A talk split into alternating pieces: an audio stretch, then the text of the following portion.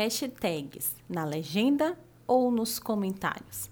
Na verdade, não tem muita diferença de qualquer um dos jeitos funciona, mas prefiro colocar no primeiro comentário porque acho visualmente mais bonito e mais qualquer um dos jeitos funciona. Só lembrar de usar até 30 hashtags, não pode colocar mais que isso.